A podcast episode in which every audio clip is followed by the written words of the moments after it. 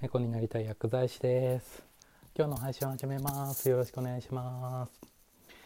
で今日なんですけどえっ、ー、とまず私の近況といいますか今挑戦していることについてちょっとお話ししたいと思ってます。でまずなんですけど、まあえっと、昨年ちょっと挑戦をしまして今まであの保健薬局であの普通に働いてたんですけど、まあ、そこからあの医薬品情報に関わるような、まあ、仕事に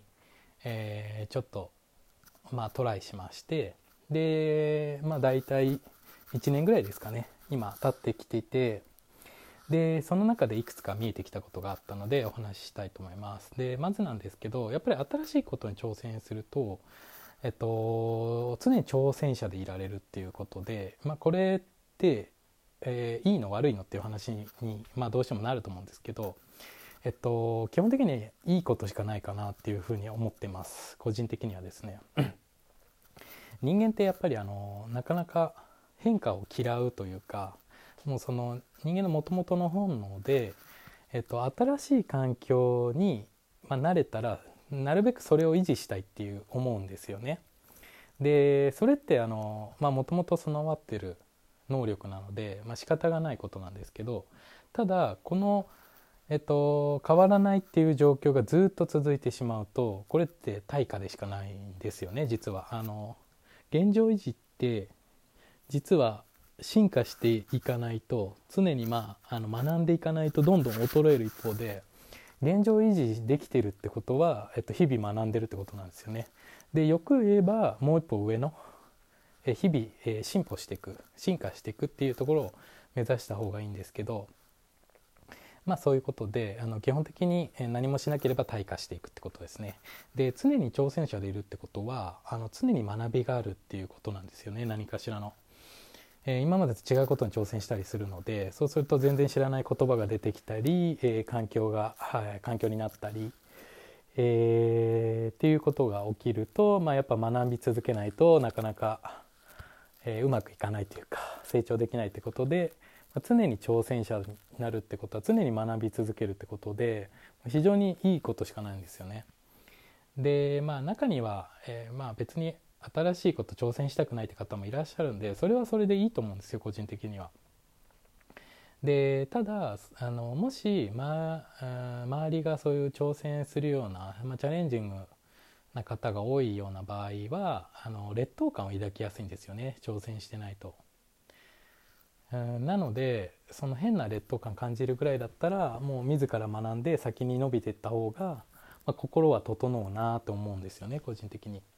でちょっと話戻しましてで私がその挑戦して見えてきたものってあ自分ってすごい小さい人間なんだなっていうのがあのやっぱり改めて思ったってことです。で、えー、まあ、そのエピソードというかあのまあ、一番思ったのことがありまして、まあ、あの今のその新しい仕事に挑戦してでえっ、ー、とまあ入ったばっかりなので、まあ、一番下っ端になるわけですよね。でえっ、ー、とそれまでって例えば、えっと、部下が20人ぐらいいるような環境で働いてたのでやっぱ、まあ、自分が常に、まあ、常にって言い方あれですけど、まあ、自分がいた意見ってもうほぼほぼ通るような環境だったんですよね。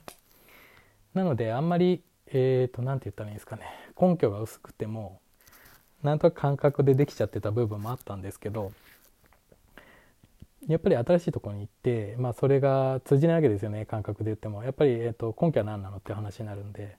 でもちろん説明責任もあるのでそれをま提示していくっていうことが非常に学びがあるなっていうこととで、まあ、先ほどえー、言ったその自分の小ささに気づいたっていうのが、えーと人の器ですよねやっぱり。でえっとまあ私今すごい尊敬している方がまあいまして、まあ、役職的には上司にあたる方ででその方とはえっとまあ一緒に本当仕事にするようになったのは数ここ数ヶ月ぐらいなんですけど、まあ、それまではちょっと同じあのー、グループだったんですけど違う仕事をしてたような形であんまり関わりがなかったんですよね。でまあその数ヶ月前から一緒にえっと、いろいろ仕事をするようになってあこの人すごいなって思ったことが何回もあってまずあの1つ目はですねあの器がすごいでかいというか包容力があるんですよね。えっと、具体的にはもう人の意見を基本的に否定しないんですよ。えっと、明らかにこれそれはまずいっしょっていうのはあのきちんと止めてくれるので何でもかんでもあの許容してくれるわけじゃないんですけどそれってどうなんだろうとか、えー、今すぐ結論が出せなそうな、えっと、意見に対してもあそれいいかもしれないですねってなんかこう生かす方向にまず相手の意見を生かす方向に一旦受け止めてくれるんですよね。ああなるほどそういう考えもあるのかでさみたいな感じで自分の意見を言うみたいな感じでこう一回やっぱ受け止め自分の意見を受け止めてもらえるとすごい嬉しいんですよねやっぱり。その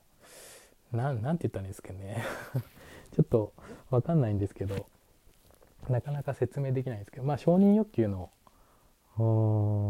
一つなのかもしれないですよね。自己肯定感とか。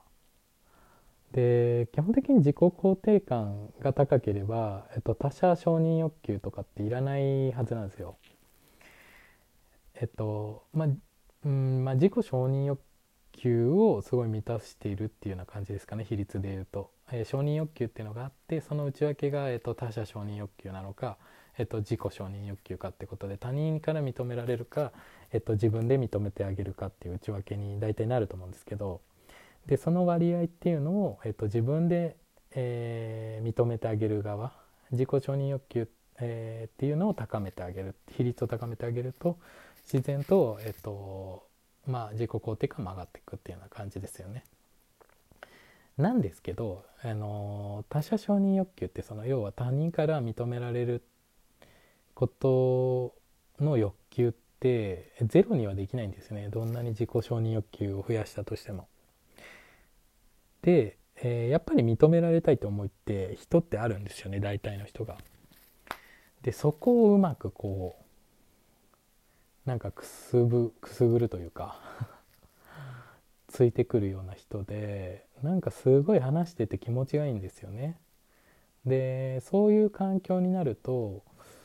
なんとなく相手の言ってることもあの一旦受け止めてみるとかこれどういうところで活かせるのかなっていうような考えに変わってくんですよね。なんかそのなんか雰囲気作りというかそういった空間づくりがすごいうまい方でやっぱりすごいひあの包容力あるなっていうところがまず一個あのすごい尊敬できるポイントですよね。でもう一つは、えっと、仕事を任せるのがうまいってことですよね。えっと、もちろんご自身でもめちゃめちゃ仕事できる方で、まあ、スピード感もあるしクオリティも高いしっていうような、えー、仕事をされる方なんですけどきちんと、えっとまあ、部下ですよね周りにきちんと仕事を任せる。で、えっと、その尻拭いっていう言い方があれなんですけどやっぱり、あのー、上がやった方が早い時ってあるじゃないですか仕事って。なんですけどまず仕事を下に任せるのもやっぱり教育とかその会社のために重要なことですよね下を育てる。でそこをきちんとできる人ですよね。大体の上司って、えっと、大体仕事任せてうまくいかなかったら、まあ、切れるっていうか 機嫌悪くなると思うんですよ。もちろんそれで、まあ、尻拭いもしてくれるパターンもありますけど、まあ、期限伸ばして何とかせえみたいなのが多いですよね印象としては。なんですけどその方の場合っていうのは、えっと、きちんと期限内には終わらせようっていうまず意識がまずしっかりあるんですよね。まあ、当たり当たり前って言ったら当たり前ですけど。でなおかつ、えっと、そこに間に合わなそうな、えっとまあ、遅れだとかミスだとか発覚した場合に全力でカバーしてくれるんですよね。これはあの仕事を振られた側としてはすごい安心できてでなおかつやっぱ尊敬に値するなって思うんですよね。で感謝ももちろんありますしで申し訳ないなって気持ちもあるしでなんかそういった感情がいろいろ混ざって、まあ、尊敬に変わってるんだろうなっていうのは個人的に思っててやっぱりそういったきちんと仕事を、えー、カバーするっていうところですね。きちんと仕事を触れてカバーもするっていう人。っていうところはまあ2点目の尊敬できるところ。で3点目なんですけどでえっ、ー、とその方ってそうですね。えーと、これが一番多分、あの尊敬してるというかすごいなっていうところなんですけど、えっと、指示の出し方がすごい明確なんですよね。要はその方から指示出されたら仕事任された時ってほぼほぼ質問しなくても済むんですよねこっちが。それぐらい細かな指示なんですよ。これはこうしてください、えー、2番目にこれをこうしてください。3番目にこれをこうしてくださいとか。っていうところですよね。もちろんあの全あの聞き直さないこと